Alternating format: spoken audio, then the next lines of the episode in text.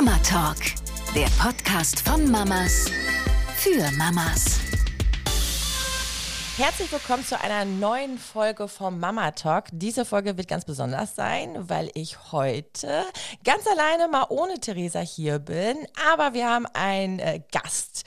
Und dieser Gast ist äh, wirklich ein ganz, ganz besonderer Gast. Äh, sie ist nämlich Notärztin und eine Zwillingsmama. Das heißt, ihr könnt schon mal so ein bisschen erahnen, worum es nämlich geht. Es geht um Unfälle zu Hause, um rund um das Thema Unfälle, was passiert, was kann ich dann tun beim Kind. Es gibt auch zwei Teile, das heißt, heute kommt der erste Teil. Und hiermit begrüße ich schon mal die liebe Annalena. Hallo. Hi, super. Vielen Dank, dass ich heute da sein kann. Ich freue mich riesig. Ja, stell dich doch mal kurz vor, wer du so bist, wie alt du bist, was du so machst. Ja, gern. Also, ich bin Annalena, ich bin 35 Jahre alt, bin Fachärztin für Innere Medizin, Notärztin und Mama von fast äh, dreijährigen Zwillingsmädchen. Genau. Und äh, aktuell bin ich in der Uniklinik in Berlin angestellt und ähm, mache jetzt meinen zweiten Facharzt in der Arbeitsmedizin, bin da also eher präventiv tätig. Mein Vater sagt immer, ähm, ich bin also die Hausärztin von den Krankenhausmitarbeitern. Das ist auch ein bisschen so, aber doch nochmal ähm, viel mehr. Das heißt, äh, man macht da auch die Organisation der Notfallversorgung. Ich habe letztes Jahr ähm, ganz viele Schulungen auch gemacht für ähm, Ersthelfer im Krankenhaus aber auch zum Beispiel Beratung von Schwangeren. Also irgendwie viel Verschiedenes und ähm, ja, aber auch trotzdem ein spannendes Thema, finde ich, genau. Ich habe gehört, es dauert im Schnitt ja so zwölf Minuten, bis ein Rettungswagen eintritt, nachdem man ihn alarmiert hat. So als Ersthelfer kann man ja schon in dieser Zeit einiges tun. Natürlich gibt es im Internet auch ganz, ganz vieles. Es gibt diese Erste-Hilfe-Kurse, aber wie es ja nun mal so ist, man hat sich das einmal durchgelesen und im Ernstfall vergisst man dann ja einiges. Ähm, hast du da vielleicht ein paar Tipps? Erzähl mal was darüber, was wir so ähm, in den ersten zwölf Minuten tun können. Genau, richtig. Also im Schnitt, wie du schon gesagt hast, dauert es eben zwölf Minuten, bis eben der, der Rettungsdienst vor Ort ist. Äh, in der Stadt geht es sicherlich auch mal schneller, auf dem Land dauert es aber auch eben mal länger, äh, bis man Hilfe bekommt. Und man sollte versuchen, äh, diese Zeit möglichst gut zu überbrücken. Das heißt, dass man eben schon erste Hilfe leistet oder die erste Hilfemaßnahmen schon mal anfängt, bevor der Rettungsdienst eintrifft. Und man kann halt doch schon relativ viel machen. Das Hauptproblem, glaube ich, warum viele nicht reagieren oder auch nicht adäquat reagieren, ist einfach dieses Unwissen oder wie du eben schon gesagt hast, man hat vielleicht mal einen Erste-Hilfe-Kurs gemacht, aber ist eben schon länger her. Und ähm, als wir die Zwillinge bekommen haben, und mein Mann ist auch Notarzt, der ist auf dem Rettungshubschrauber auch ganz viel unterwegs, ähm, wurden wir doch ziemlich häufig auch von Bekannten aus der Kita und so weiter angesprochen, wie man was macht, wie reagiert man, wenn. Und ähm, dann ist der, äh, der Gedanke oder die Idee entstanden, eben was, was Größeres zu machen, wie man oder wie wir unser Wissen als Eltern und Notärzte weitergeben können. Und so kam der Gedanke äh, und auch der Name 12 Minutes zustande. Also ich muss genau. ja sagen, wenn ich jetzt so ähm, aus, aus meinem Mama-Alltag jetzt so spreche und ich in dieser ersten Podcast-Folge, also ist jetzt heute der erste Teil, geht es ja hauptsächlich um so kleinere Unfälle, die jetzt zu Hause passieren. Und so ein bisschen um meine, ja, also ich, es gibt ja diese sehr, sehr vorsichtigen Mütter und Eltern natürlich, die ja auch alles sehr, sehr unfallsicher schon zu Hause haben. Das heißt, äh, Kantenschutz an den Tischecken, ähm, Treppenschutzgeländer oder wenn man jetzt einen Ofen zu Hause hat, schon mal so, so ein Schutzgitter eben davor. Also es gibt ja wirklich die kleinsten Sachen, ähm, teilweise sogar bei Kleinkindern, Kindern, die gerade mal laufen lernen, äh, gibt es auch Eltern, die ihren Kindern einen Helm aufsetzen. Also sowas habe ich eben auch schon erlebt. Äh, ich bin da eine sehr, sehr, sehr, sehr lockere Mama. Ähm, bestimmt für die einen oder anderen zu locker. Ähm, bin überhaupt nicht ängstlich. Das heißt, wenn sie sich ausprobieren, wenn sie ähm, auch im Umgang tatsächlich ähm, in der Küche mit Messer und Gabel, da leite ich sie sehr gerne an. Also wenn der Große, er ist fünf Jahre alt, mir in der Küche helfen möchte oder eben auch schon die Kleinste äh, mit dem Schmier Schmiermesser dann schon mal ihr, ihr eigenes Brot schmieren möchte oder so, da bin ich äh, sehr, sehr, sehr, sehr frei, sobald ich, also in, wenn ich halt dabei bin, dann geht das ja auch alles. Mm. Und ich muss wirklich sagen, dass echt sehr, sehr wenige Unfälle passiert sind. Also klar, mal so beim Toben, äh, wenn sie dann mal vom Bett gefallen sind oder so, das schon. Übrigens, da fällt mir was ein, doch, äh, mein, äh, ich glaube, war es ich glaube bei beiden Kindern, sogar beim Großen und bei der Kleinen, so, so im Babyalter. Ich glaube, das kennen auch sehr, sehr viele Kinder, äh, Eltern. Äh, mal einen Moment nicht aufgepasst und schon äh, ist das Kind oder das Baby vom Bett gekullert. Ne? Da hat man einen kurzen Schock und man denkt, nein, da ist was mit dem Köpfchen oder so. Ne? Ähm, und das sind, glaube ich, so diese typischen schnellen Unfälle, die dann so zu Hause passieren. Ähm, man steht daneben und plötzlich ist es doch noch geschehen irgendwie, ne? Und ich glaube, dass, dass man dann wahrscheinlich so ganz nach Gefühl handelt, okay, äh, muss ich jetzt irgendwie einen Rettungswagen holen oder, oder fahre ich mit meinem Kind ins Krankenhaus und wann kann ich dann äh, doch eher das Ganze zu Hause behandeln. Ne? Ich glaube, beim Sturz muss man sowieso ja aufpassen, ne? Also je nachdem, wie heftig so ein Sturz ist, kann es ja auch zu einer milden Gehirnerschütterung kommen. Ist ja richtig, ne? Genau, also du hast im Prinzip schon super zusammengefasst. Es ist so, dass im Haushalt, ähm, wenn man eben so ein paar Vorsichtsmaßnahmen oder eben auch dabei ist, also du, ich bin jetzt auch nicht die super vorsichtige Mutter. Also bei uns gibt es keinen Helm und es gibt einen Glastisch im Wohnzimmer. Aber ähm, es ist, wie du sagst, es ist halt oft dieser Bruchteil einer Sekunde und man kann eben seine Kinder nicht 24-7 betreuen und äh, in, beobachten und äh, immer dabei sein. Das heißt, Unfälle passieren und es gibt tatsächlich trotzdem zu Hause, auch mit diesen ganzen äh, Maßnahmen wie jetzt äh, Eckenschutz, Kantenschutz, ähm, Gitter und so weiter, im Haushalt, aus meiner Erfahrung als Notärztin, es gibt nichts, was zu Hause nicht passieren kann. Also ähm, manchmal kommt man da auch gar nicht drauf, ne? aber die, die Kleinen sind einfach so, ähm, erkunden die Welt und die Reichweite erweitert sich ja auch mit jedem Entwicklungsschritt. Das heißt, man rechnet gar nicht damit, dass die jetzt auf die Kommode draufkommen, weil das konnten sie irgendwie vor einer Woche noch nicht. Ähm, und dann haben sie es aber geschafft, so ungefähr. Ähm, ja. Genau. Ähm, die häufigsten Unfälle tatsächlich so zu Hause sind ähm, insbesondere bei Kleinkindern so Verbrühungen, Verbrennungen klar ganz oben. Stürze, ähm, insbesondere auch Treppenstürze, wenn man eben in einem Haus, Haus lebt oder auch in einer Wohnung mit einem, äh, mit einem Außentreppenbereich. Ähm, Schnittverletzung, dazu braucht es nicht mal ein Messer, da reicht irgendwie ein scharfkantiges Spielzeug oder ähm, ein Regalbrett und äh, leider immer noch äh, Ertrinkungsunfälle. Wobei jetzt Ertrinkungsunfälle in, in Relation jetzt zu all den anderen Unfällen, die ich genannt habe, äh, sicherlich jetzt eher den kleineren Prozentanteil ausmachen. Ja, Wahnsinn, ja. Wahnsinn. Also man kennt das ja, ne? Meine Großeltern, die hatten auch damals mal einen Teich und ähm, es ist schon, glaube ich, die, die erste Regel Nummer eins, dass man dann irgendwie ein Gitter schon davor macht, ne? Weil, weil man kann einfach nicht immer darauf achten, das ist mal super schnell passiert an einem Grillabend oder Kaffee und Kuchen, man guckt einmal weg und man unterschätzt auch oft, wie schnell doch die anderthalbjährigen dann doch flitzen. Ne? In der einen Sekunde standen die ja noch neben einem und in der nächsten sind sie schon drei Meter weiter und plups, äh, vielleicht sogar in den Teich gefallen. Und ich habe gehört, auch, ähm, ja, weil ich ja gelernte Erzieherin bin, es reichen sogar teilweise nur so kleine Pfützen. Wenn sie äh, schlecht liegen, äh, eine ein Ertrinkungsgefahr oder die, die, die Gefahr zu ertrinken ist einfach super, super hoch, gerade gerade bei kleinen Kindern. Ähm, da, wo so eine Wassertiefe von 10, 20 Zentimeter natürlich immens hoch ist, noch mehr als bei uns natürlich, ne? oder bei älteren Kindern. Und da muss man natürlich schon äh, sehr, sehr äh, aufpassen. Das äh, kann, ich, äh, kann ich voll und ganz verstehen.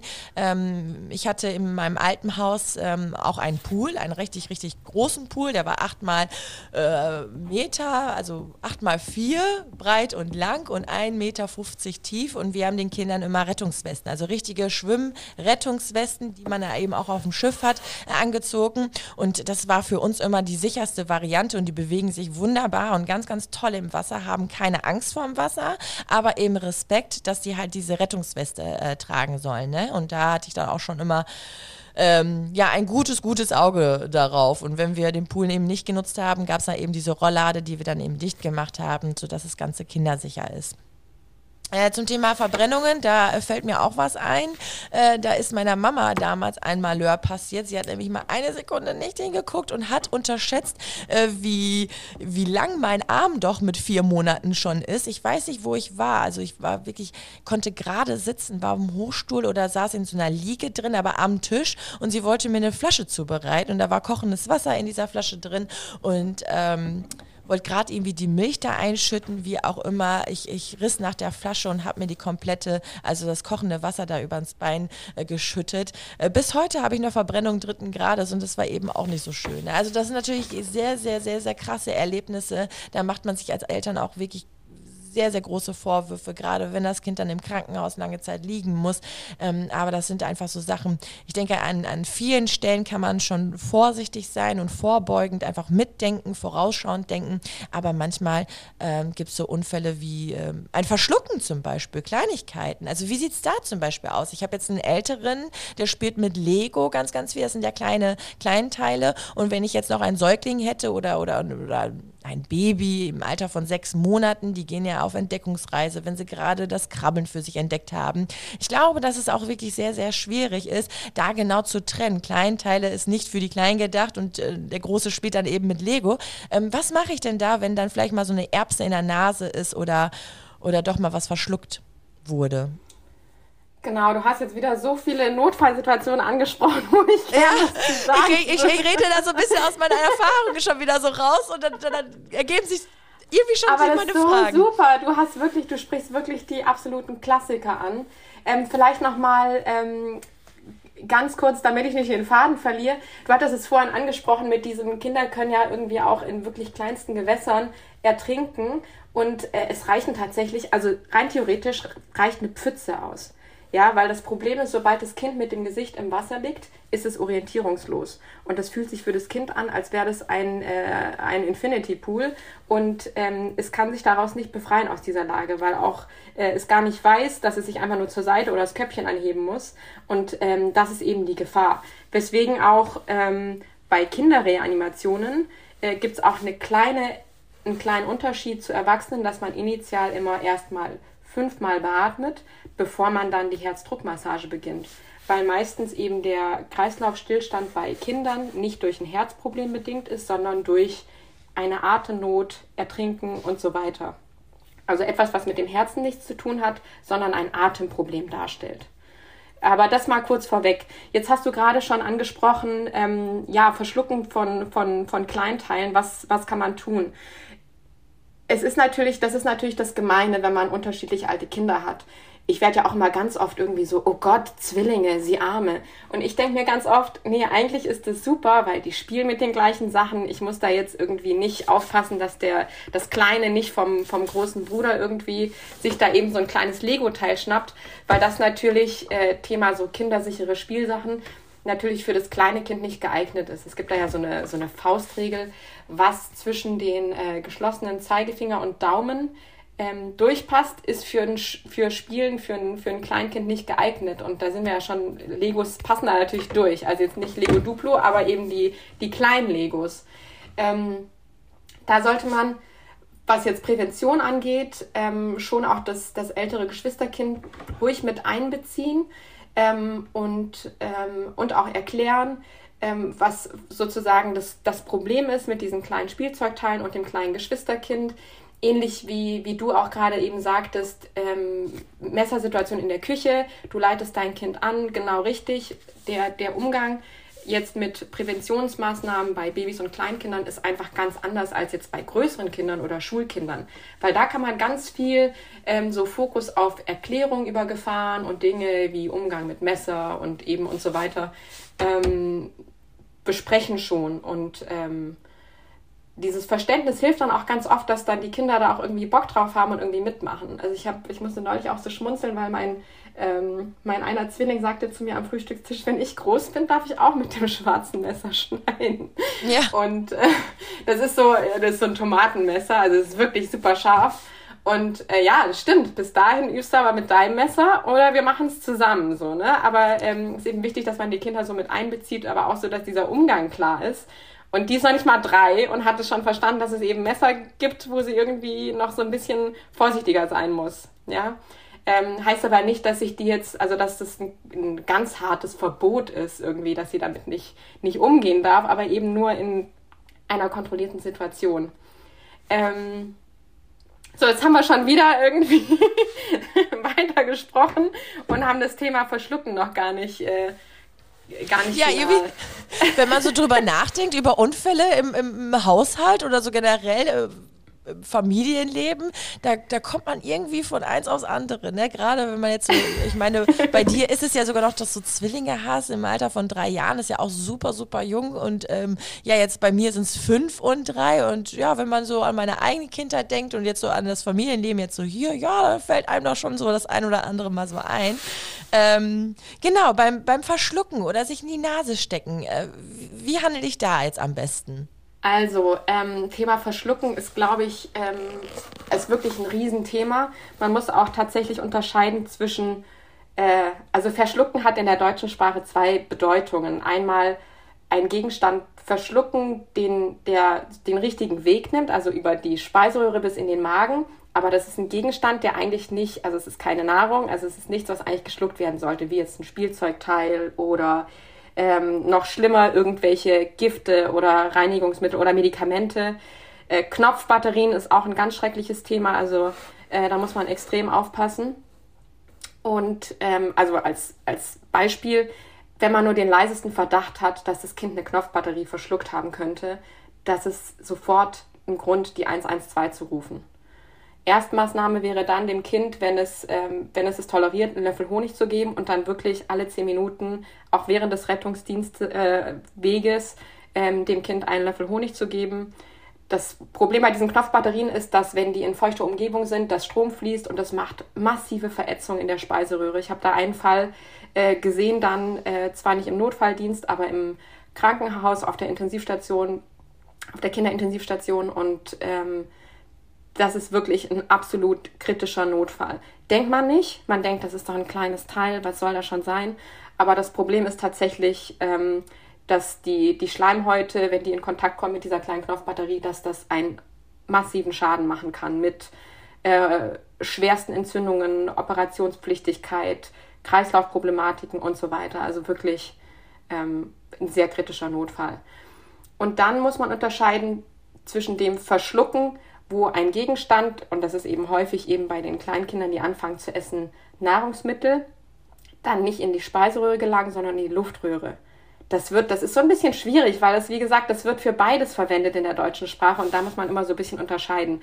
Und dieses Verschlucken, ähm, da reagiert man natürlich auch anders. Ne? Also, weil da steht eine, eine Atemnot dann im Vordergrund, ähm, ein Hustenreiz solange der Husten effektiv ist, das heißt, das Kind hustet schön stark ab und ähm, kann zwischendurch auch Luft holen noch, ähm, lässt man das Kind erstmal husten. Aber wenn man eben äh, sieht, das Kind läuft blau an, es kann nicht effektiv husten, dann reagiert man. Und da gibt es eben auch Unterschiede. Es gibt ja diesen heimlich ähm, Handgriff oder das heimlich Manöver.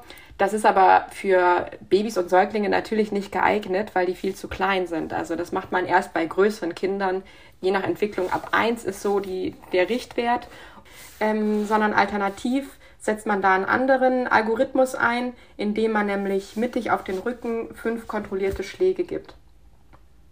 Genau. Okay. Alles klar, sehr interessant. Äh, ich habe von äh, unserem Kinderarzt damals gehört, da wurde ich gerade erst Mama. Er fragte mich, äh, weißt du, wie man reagiert, wenn dein Baby oder Kind etwas verschluckt? Ich schüttel ordentlich mit dem Kopf. Ich denke so, ja, auf den Rücken gehauen. Und da hat er mir von diesem Hüftgriff äh, erzählt. Ich weiß nicht, ob dir jetzt geläufig ist, also ob das jetzt das ist, was du jetzt auch vorhin gemeint hast. Ähm, äh, mein Baby liegt quasi vor mir auf dem Bett oder Tisch oder auf dem Boden.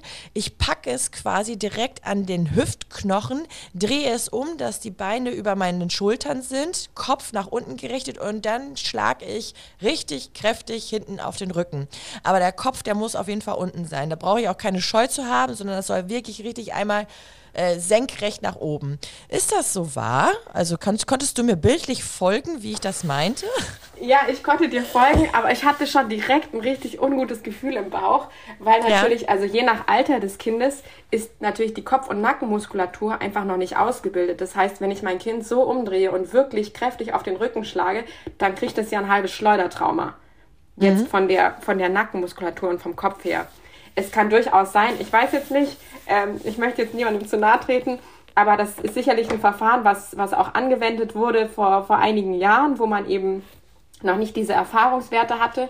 Heutzutage wird ja ganz viel über Studien erprobt und ertestet und dann werden Leitlinien auf Basis eben von wissenschaftlichem Wissen festgelegt. Und ähm, es ist so, dass man auch bei diesen fünf Schlägen, äh, wie es jetzt in der Leitlinie steht, was ich äh, eben schon angesprochen habe, also diese fünf Schläge auf die Mitte des Rückens zwischen die Schulterblätter in so einer fließenden Bewegung von unten nach oben, da stützt man, während man das macht, mit der anderen Hand den Kieferwinkel, weil man eben nicht ah. möchte, dass der Kopf äh, schnappt und klappt nach vorne und hinten, dass es, äh, weil wie gesagt, die, die Nackenmuskulatur oder die, die Haltemuskulatur des Kopfes ist einfach bei diesen kleinen Kindern und Säuglingen nicht gut ausgeprägt, beziehungsweise der Kopf im Verhältnis zu Körper ist, ist ja viel größer als bei einem größeren Kind und somit auch viel schwerer. Das ja. kommt ja auch noch dazu. Also ich würde diese, diesen Beckengriff, wie du ihn beschrieben hast, würde ich beispielsweise niemals anwenden. Okay, auch nicht bei älteren Kindern ab ein Jahr. Würde ich auch nicht machen, da würde ich dann äh, eher den heimlich, den heimlichen Angriff nehmen. Boah, ich bin echt auf dem, ich, ich lebe hinterm Baum, sagt man das so? Oder stehe auf dem Schlauch. Was ich ist nicht. Ach ja. ich lebe hinterm Mond. Also ich muss jetzt echt mal fragen, was ist denn der Heimlichgriff? Gott, ich schande über mein Haupt, aber ich, ich kann mir jetzt gerade gar nichts, wahrscheinlich habe ich es schon mal gehört, aber ich kann mir Doch. darunter jetzt gar nichts vorstellen. Heimlichgriff? Heimlich-Manöver, doch. Wenn ich dir das beschreibe, dann siehst du diese ganzen Videos irgendwie im Hinterkopf, wo irgendwelche amerikanischen Polizisten, die haben ja alles irgendwie, ähm, haben ja überall äh, Kameras und deswegen gibt es davon Videodokumentationen, äh, wie diese Polizisten dann da irgendwelche oder im Restaurant, wie, wie gegenseitig sich Erwachsene im, dann helfen, wenn sich jemand verschluckt. Also es funktioniert so, dass du, also man steht oder kniet, je nachdem auch wie, wie groß das Kind ist, hinter seinem Kind, mhm. ähm, ballt die Faust und platziert diese zwischen Bauchnabel und Unterrand vom Brustbein. Und diese Faust umfasst man dann mit der anderen Hand und zieht diese kräftig nach innen oben. Ich mache es gerade nach, deswegen war meine Stimme so ein bisschen weg. Ähm, und das Ganze wiederholt man auch fünfmal. Also für die magische Zahl. Ah, und ja, ja, Theorie dahinter ist, dass durch diesen äh, Druckaufbau im Brustkorb der Fremdkörper mobilisiert wird und dann eben abgehustet, geschluckt, erbrochen werden kann. Oder erbrochen wird. Ah, ja, jetzt verstehe ich. Ja, genau, das machen die Erwachsenen immer. Die kommen dann oder machen so, hopp, hopp, hopp. Genau. Also ich stehe ja, dann genau. dahinter und dann das kommt da so. Das. Ja, ach, das ist der Heimlichgriff. Ja, jetzt verstehe ich auch, äh, äh was der Heimlichgriff ist. Mal so und auch, warum man das bei kleinen Babys nicht machen würde. Ja, ja, jetzt verstehe ich. Jetzt, jetzt ist alles äh, schlüssig bei mir. Ja, wunderbar. Also äh, auch für mich natürlich äh, wirklich mega wertvoller, äh, super informativer Podcast. Äh, auch wenn ich jetzt hier zu Hause noch nicht so viele Unfälle hätte, hatte, toi toi toi, kann das natürlich immer mal äh, passieren. Denn der Tag, der ist überraschend mit Kindern sowieso. Ähm, nicht nur zu Hause, sondern wenn man auch mal woanders ist, auf dem Spielplatz oder so. Also deswegen finde ich es wirklich sehr, sehr gut. Wurde bei mir jetzt tatsächlich auch so ein bisschen aufgefrischt aufgefrischt. Denn ich muss gestehen, mein letzter ähm, äh, Erste-Hilfe-Kurs ist ein bisschen länger her. Ähm, wenn du als Erzieherin arbeitest oder aktiv bist, dann ist Pflicht, meine ich, alle zwei Jahre mindestens so einen Erste-Hilfe-Kurs zu machen. Finde ich super. Ähm, machen dann auch wirklich alle Erzieherinnen. Ich bin ja schon etwas länger aus dem Job heraus, deswegen ist es jetzt auch schon mal eine Weile her. Wann sollte man denn äh, so einen Erste-Hilfe-Kurs machen? Hast du da irgendwie, ähm, gibt es da so Richtlinien zum Auffrischen oder wenn man gerade mal Eltern wird oder genau, hast du da so Tipps? Also es ist eigentlich für, also wir empfehlen natürlich allen Eltern, weil wir eben auch durch unsere, durch unsere Jobs dann im, im Notarztdienst einfach auch sehen, wie hilflos äh, viele Eltern dann da sind. Und wir wünschen uns in ganz vielen Situationen, dass Eltern einfach so ein bisschen Know-how an der Hand gehabt hätten, um anders zu reagieren. In der Notfallmedizin oder grundsätzlich in der Medizin, ähm, da haben wir schon oft das Gefühl, es gibt super viele Mythen, was man macht, wenn. Und die sind aber total falsch. Und ähm, das ist natürlich, man könnte dadurch auch eine Situation verschlimmern. Also im Prinzip ist es ratsam, als, als Eltern oder werdende Eltern so einen ähm, Notfallkurs äh, zu besuchen. Da sollte man sich immer einen, einen Notfallkurs aussuchen mit praktischen Übungen Und dann ist es so, da gehen so ein bisschen die Zahlen auseinander, aber ähm, die Leitlinie sagt, man soll Erste Hilfe oder Notfallwissen alle zwei bis elf Monate auffrischen. Aus unserer Erfahrung nach sagen wir, so alle drei, vier Monate sollte man die Basics, ähm, was so schlimme Notfälle angeht, sollte man wiederholen. Das ist dann so ein bisschen wie Fahrradfahren. Ähm, was man einmal gelernt hat und immer wieder wiederholt, wiederholt, wiederholt, das kann man eben in so stressigen Situationen, und das sind eben Situationen, wo dein Kind ein Problem hat oder auch ein anderes Kind oder auch ein anderer Erwachsener, wenn man einfach weiß, wie man reagiert, dann hat man auch so eine gewisse innere Ruhe und kann dann auch dieses Wissen abrufen. Ja, ja, das, das, das äh, glaube ich auch.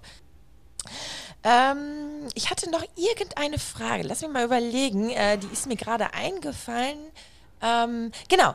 Äh, du so jetzt als Notärztin, hattest du vielleicht mal nach so einem Fall das Gefühl oder hast mal jemanden gelobt, Mensch, echt toll, du hast richtig, richtig gut reagiert. Hättest du anders reagiert, dann wäre es so oder so gelaufen. Gab es da mal so einen Moment, wo du wirklich einem, äh, einen Patienten oder einer helfenden Person ähm, so richtig loben musst und sagtest, boah, spitze? Ja, tatsächlich kommt das nicht so oft vor. Das heißt, die Situationen, die man dann hat, da erinnert man sich auch irgendwie dran.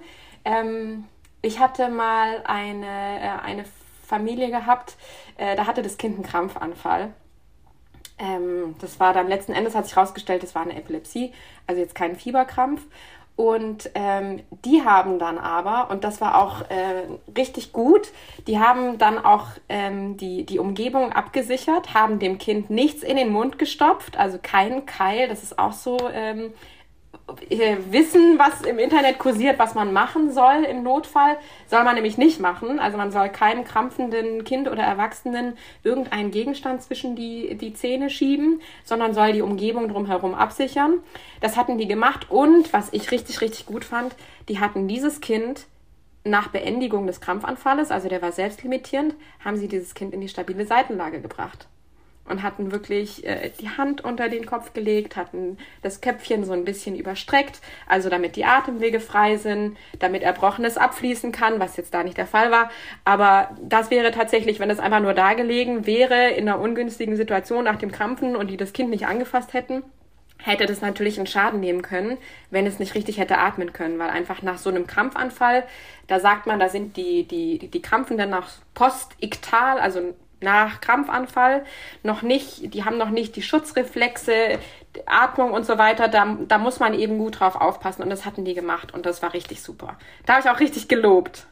Ja, das, das glaube ich, das glaube ich. Und vor allem, wenn man dann sowas hört, auch als, als Elternteil, dann, ich glaube, in so einer Notsituation, dann reagierst du irgendwie, dann funktionierst du. Also entweder man, äh, vielleicht hat man so eine Art Schockstarre, weiß ich nicht, aber instinktiv, irgendwas macht man ja. Ne? Und bevor man dann was Falsches macht, ist es super, super gut, dass sie da richtig reagiert haben und sowas, ähm, ja, behält man sich einfach. Und ich glaube auch jetzt die letzten äh, Sätze, die du jetzt gesagt hast an alle Zuhörer jetzt gerade, ich glaube genau diese Situation werden sie so schnell nicht vergessen und dann auch ähnlich reagieren, äh, wie, ja, die, äh, wie die Eltern reagiert haben. Ich glaube, das sind so Schlüsselmomente im Leben, wenn man was hört im Fernsehen oder, oder hört im Podcast, sieht im Fernsehen, dann weiß man, aha, das macht Klick, falls ich ein krampfendes Kind habe oder einen Menschen habe, der jetzt gerade verkrampft, eben nichts ähm, in den Mund zu stecken, die Umgebung abzusichern und dann die, äh, die stabile Seitenlage äh, zu nehmen.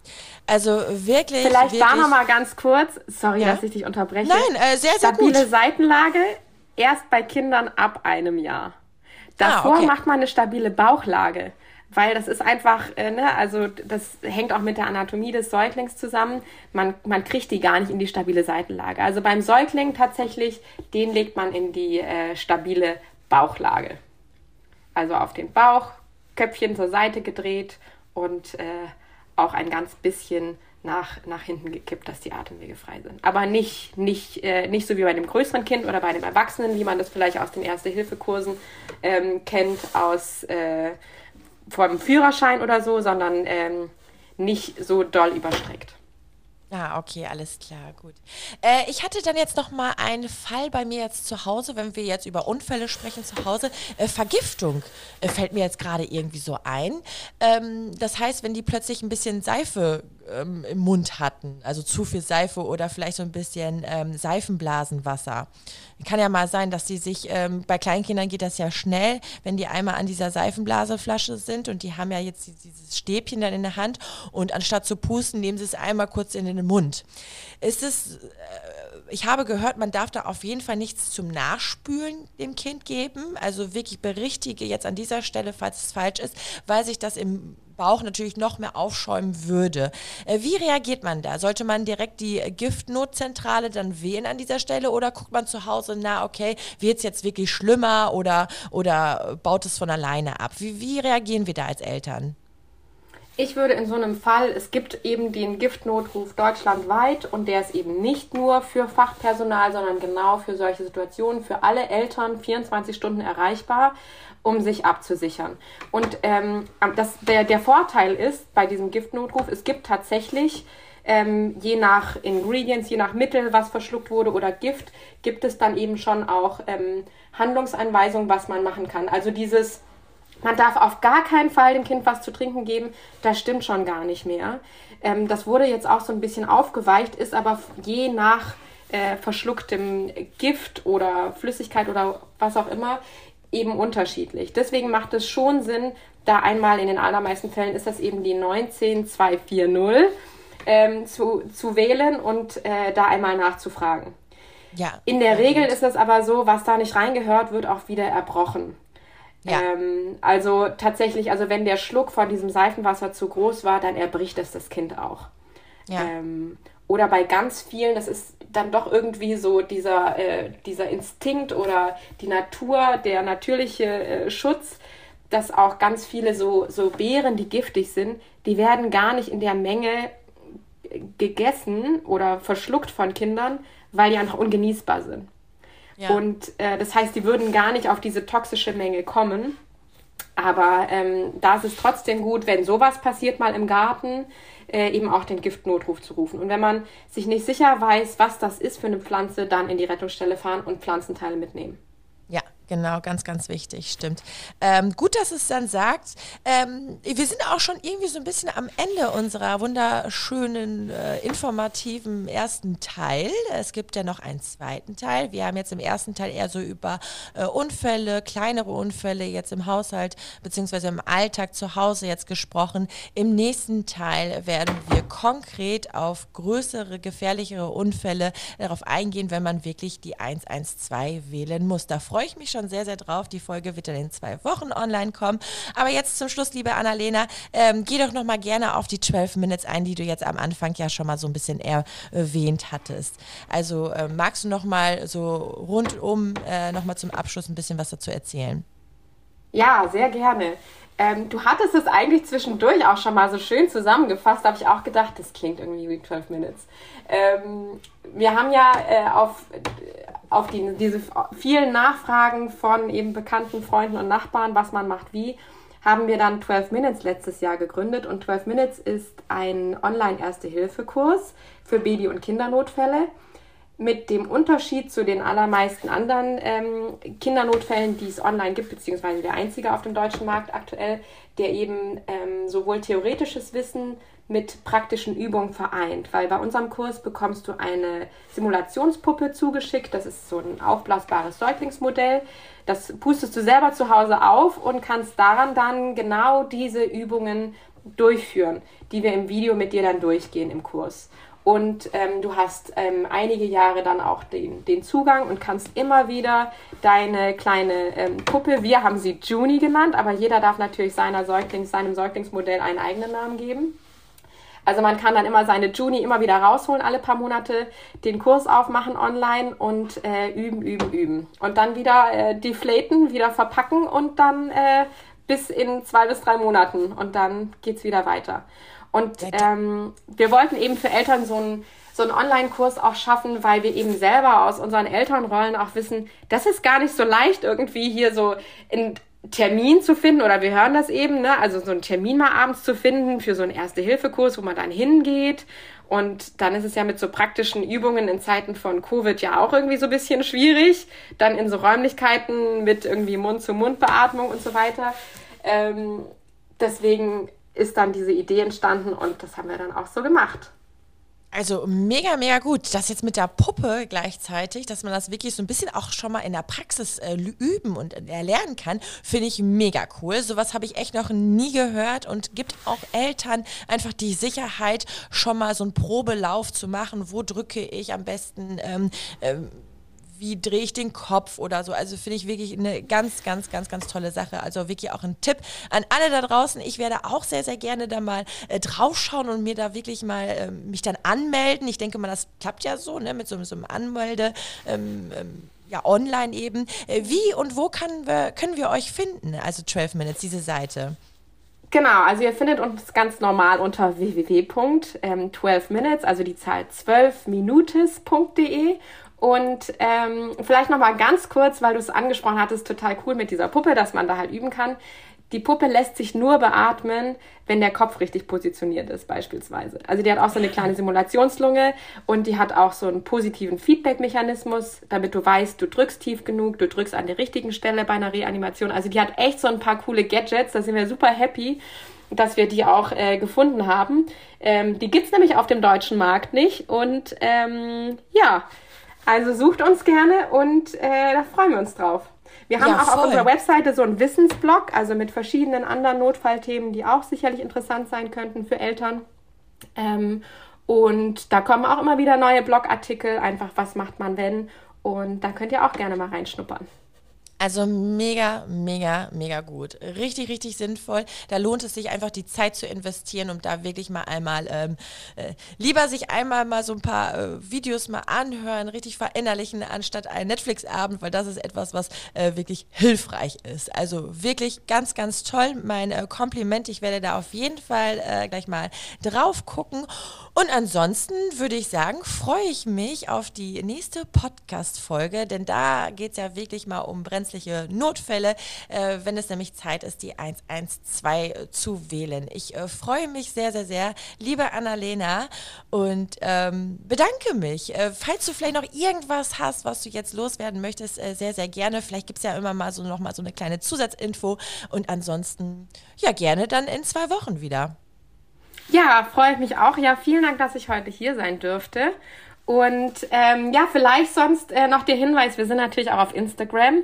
Ihr könnt uns ja vielleicht auch äh, einmal verlinken und äh, da findet man uns auch und da haben wir auch immer äh, noch diverses Notfallwissen und auch noch mal ein bisschen was anderes als auf unserer Website. Also da vielleicht auch mal vorbeischauen und schauen, was euch, ähm, was euch interessiert.